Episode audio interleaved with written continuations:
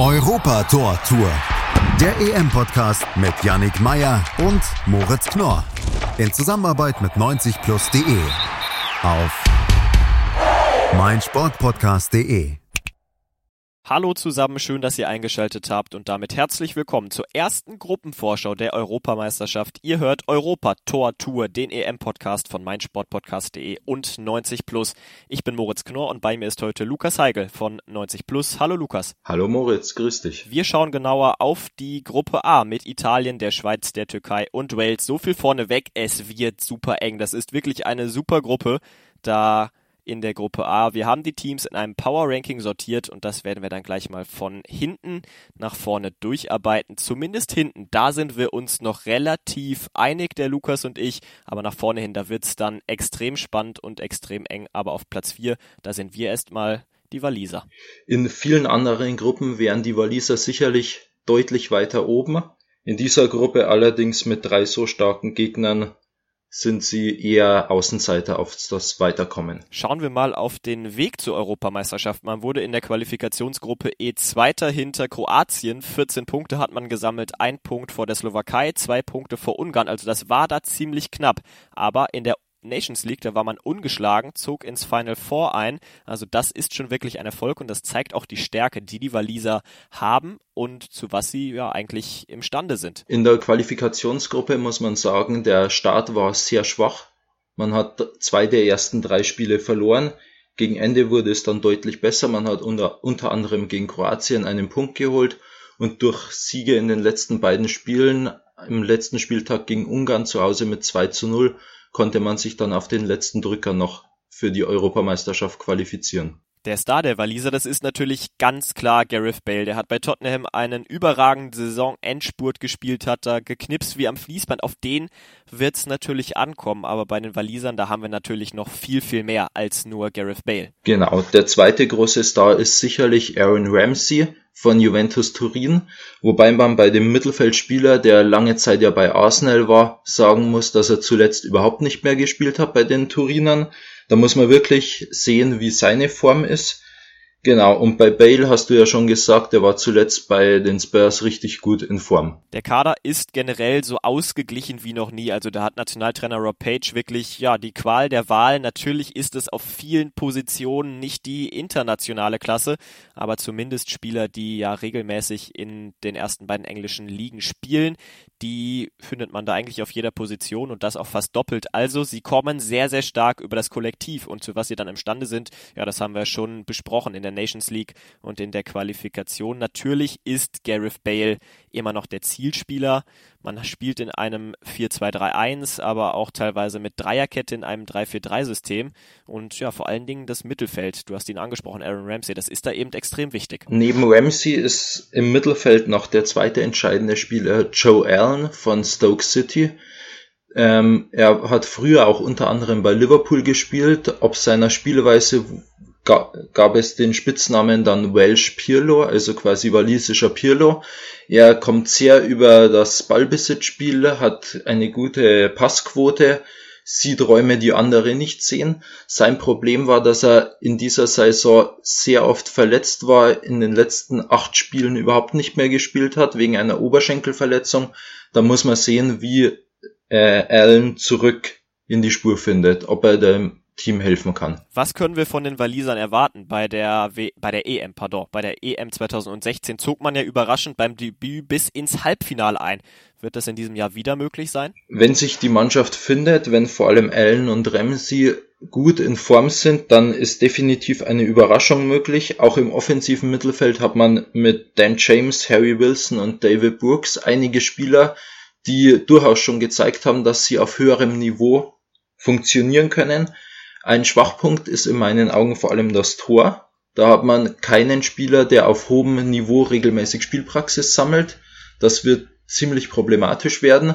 Aber wenn sich die Mannschaft findet, traue ich ihnen durchaus wieder Achtelfinale, Viertelfinale zu. Das große Problem der Waliser, das wird sein, dass man eben in so einer ausgeglichenen Gruppe spielt und da hat man eben drei Teams vor sich, die nun mal ja wirklich noch einen Ticken besser sind.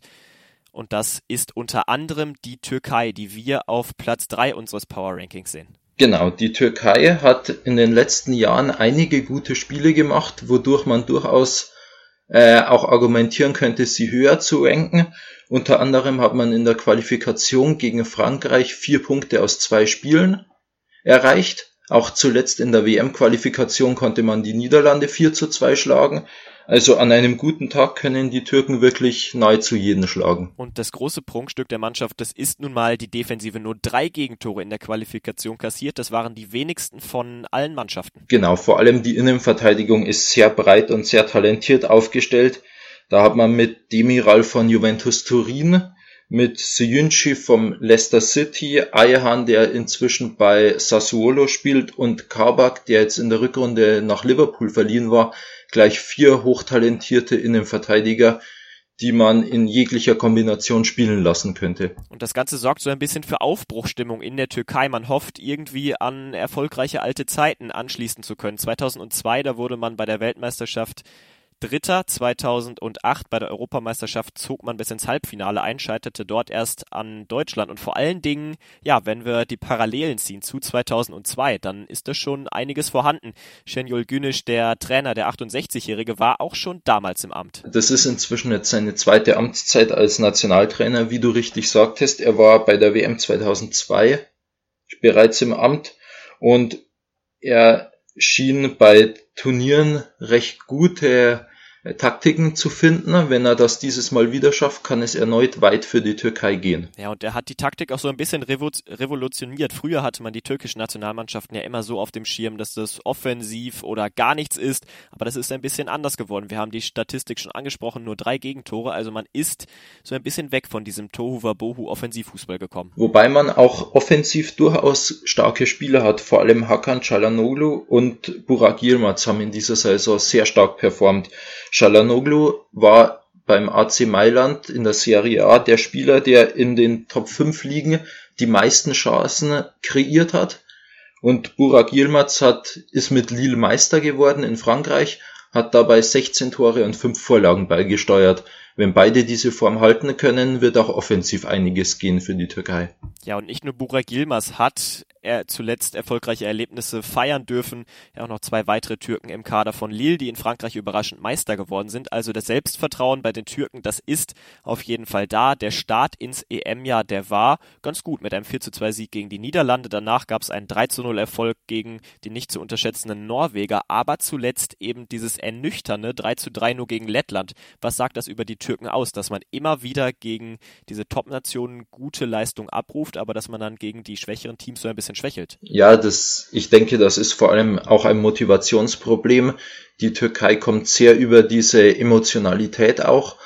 Aber ich gehe jetzt mal nicht davon aus, dass das bei einer Europameisterschaft ein Problem ist. Da wird jeder Spieler voll motiviert und fokussiert sein. Wenn alles läuft, dann könnte die Türkei also einer der Überraschungsmannschaften sein bei dieser Europameisterschaft, könnten vielleicht der Geheimfavorit sein, wenn sie einen guten Tag erwischen, dann ist viel drinne. Und was ja wirklich ja, für das, für den Einzug in die K.O.-Phase dann sorgen könnte, dann, das ist diese Regel, die es schon 2016 gab, dass nicht nur die ersten beiden weiterkommen, sondern dass eben auch die vier besten Gruppen Dritten in die nächste Runde einziehen. Und das könnte dann bei den beiden Mannschaften, die wir gleich nach einer kurzen Pause besprechen, bei dieser Konkurrenz, dann doch relativ möglich sein, dass man auf diesem dritten Platz landet. Aber jetzt geht's erstmal in die Pause. Wir hören uns dann gleich wieder. Schatz, ich bin neu verliebt. Was?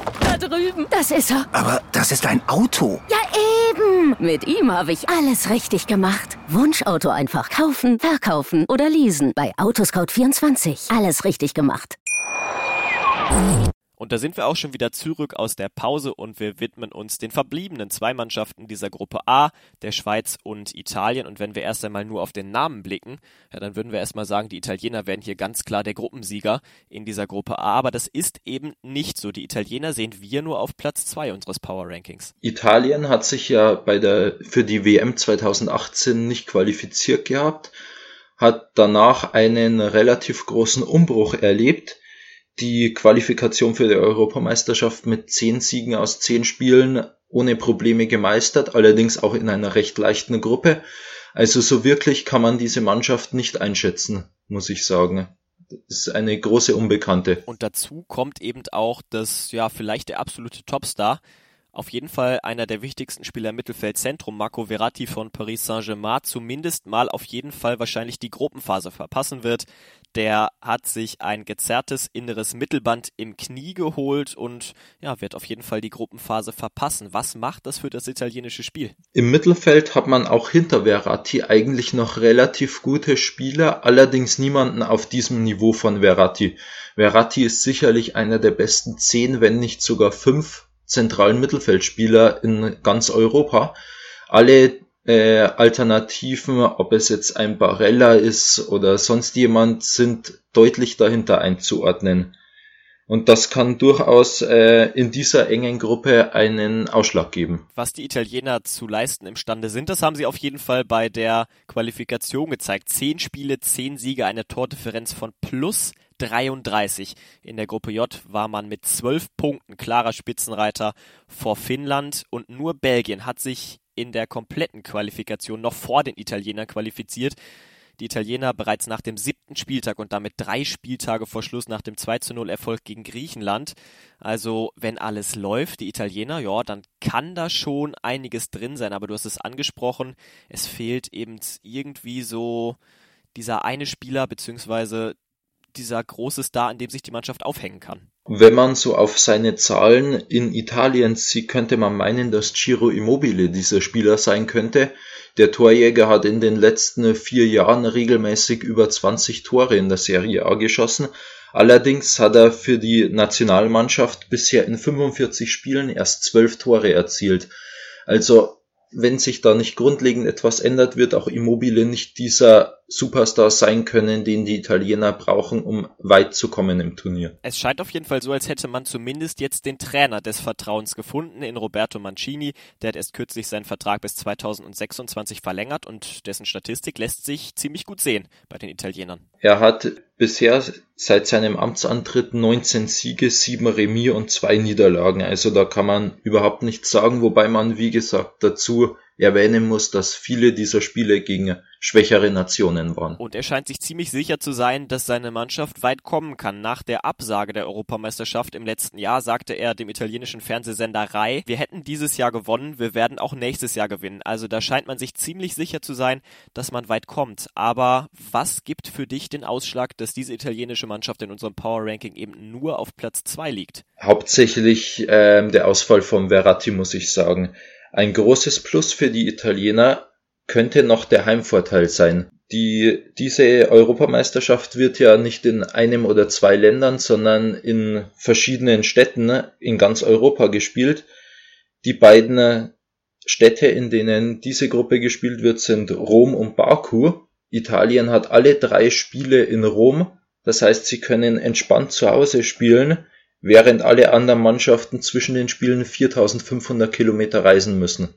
Das könnte nochmal ein großes Plus für Italien werden. Aber noch vor den Italienern, da sehen wir die Eidgenossen. Die Schweizer, die haben wir auf Platz 1 unserer Gruppe A. Was kannst du mir zu den Schweizern erzählen? Die Schweiz ist einfach ungemein eingespielt inzwischen. Seit Jahren spielen sie auf sehr hohem Niveau ähm, werden immer noch unterschätzt, sind aber inzwischen mit Sicherheit eine Top 10 Nation in Europa. Und man hat viele Spieler, die man zumindest aus der Bundesliga kennt, die dann den Weg gegangen sind in europäische Top-Ligen, in europäische Top-Vereine, vor allen Dingen Granit Xhaka, das ist der Dreh- und Angelpunkt im Mittelfeld. Genau, Xhaka hat sich auch in dieser Saison wieder gegen Ende deutlich mehr gefangen bei Arsenal. Zu Beginn sah es wirklich so aus, als wäre seine Zeit bald vorbei. Zuletzt hat er aber, war wahrscheinlich mit einer der besten Spieler bei Arsenal, die als Mannschaft auch sehr stark in der Rückrunde agiert haben.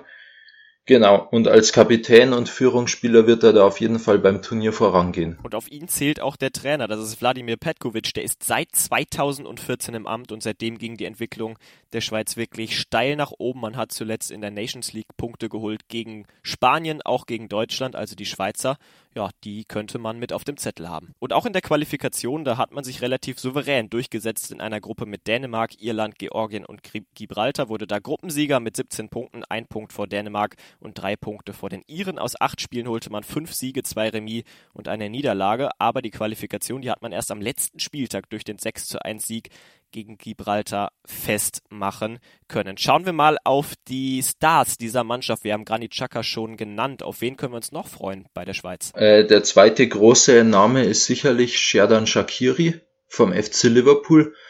Äh, der Offensivspieler ist bei der Schweizer Nationalmannschaft immer gesetzt und zeigt eigentlich durchweg starke Leistungen, zumeist äh, eher zentraler, als er bei Liverpool spielt.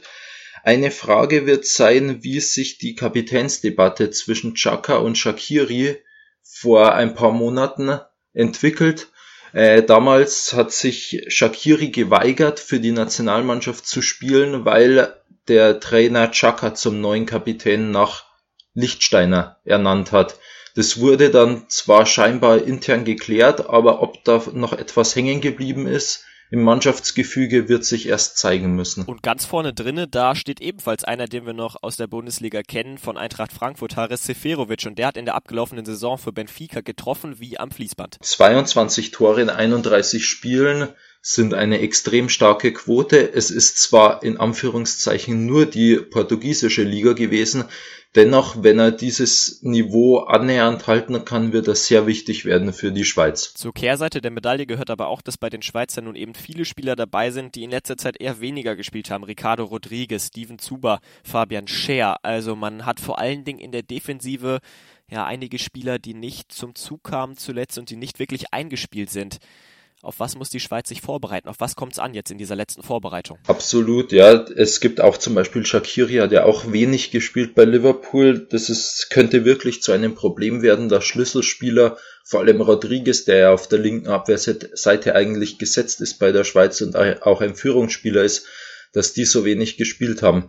Da muss der Trainer schauen, dass er irgendwie noch in den Testspielen diesen Spielern Spielpraxis gibt weil zu viel spielen ist zwar schlecht, aber halt überhaupt nicht spielen ist nicht wirklich besser. Da könnte man ja erstmal davon ausgehen, dass die Vorzeichen nicht sonderlich gut sind. Aber was gibt für dich den Ausschlag, dass die Schweiz eben doch dieses Top-Team in dieser Gruppe sein kann? Die, vor allem die Eingespieltheit. Die Spieler kennen sich seit Jahren, sind in dem System sehr vertraut, haben auch schon einige Schlachten geschlagen, vor allem bei der Weltmeisterschaft oder auch bei der Europameisterschaft 2016 und diese, diese mannschaftliche Geschlossenheit gibt für mich den Ausschlag. Dazu gibt es bis auf vielleicht diese Kapitänsdebatte eigentlich keine Geschichten, die die Mannschaft äh, verunsichern könnte drumherum oder ähnliches.